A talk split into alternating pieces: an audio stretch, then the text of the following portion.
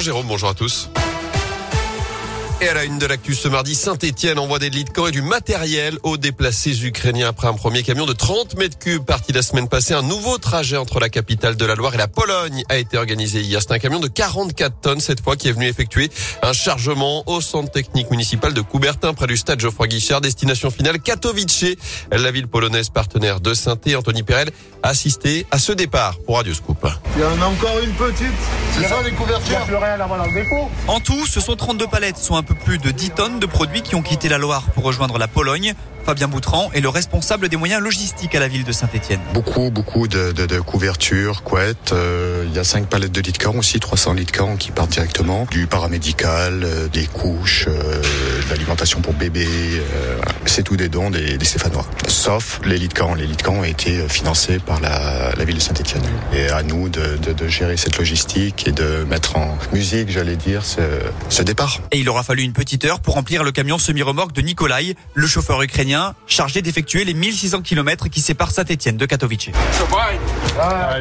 À noter que dans le cadre de ce conflit ukrainien, la ville a décidé d'octroyer 20 000 euros de subvention à l'UNICEF. La même chose pour pompiers humanitaires français qui interviennent sur place alors qu'au 34e jour de l'offensive russe, de nouveaux pourparlers sont prévus aujourd'hui en Turquie. Dans l'actu également, des dizaines d'élus et d'habitants réunis hier à Saint-Éan avec ce moment de recueillement pour rendre hommage au maire de la commune Jean-Marc Télisson, décédé brutalement vendredi dernier à l'âge de 69 ans. Il a été retrouvé inanimé sur une parcelle boisée du appartement sur les hauteurs de la commune. Selon le progrès, le parquet attend toujours les résultats des analyses toxicologiques et de l'autopsie. On est passé près du drame hier dans le Rouennais. Un poids lourd a percuté une camionnette de la DIR, la direction interdépartementale des routes, sur la RN82 hauteur de Saint-Marcel de Féline. Le véhicule était en train de sécuriser la voie de droite sur laquelle se trouvait une voiture en panne. Heureusement, les deux agents n'étaient pas à l'intérieur au moment du choc.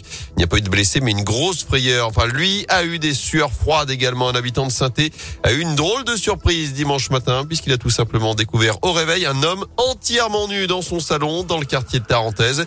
Selon le progrès, l'individu complètement ivre venait même d'uriner sur son canapé.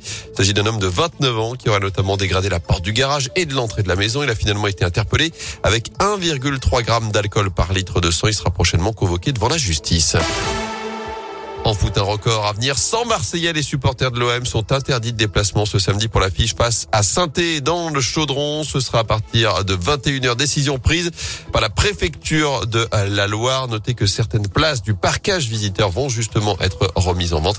La SS qui prévoit en tout cas un record d'affluence au-delà des 35 706 spectateurs qui étaient venus assister au match face à Metz au début du mois. Ce soir à suivre le nouveau match amical de l'équipe de France quatre jours après la victoire face à la Côte d'Ivoire. Les Bleus défient à l'Afrique du Sud à 21h15 du côté de Lille. Et puis notez que euh, le Portugal joue également sa qualification de son côté pour la prochaine Coupe du Monde avec la finale des barrages face à la Macédoine du Nord. Ce sera à partir de 20h45. Autre affiche entre la Pologne et la Suède. Enfin, les excuses de Will Smith après son coup de sang aux Oscars dimanche soir.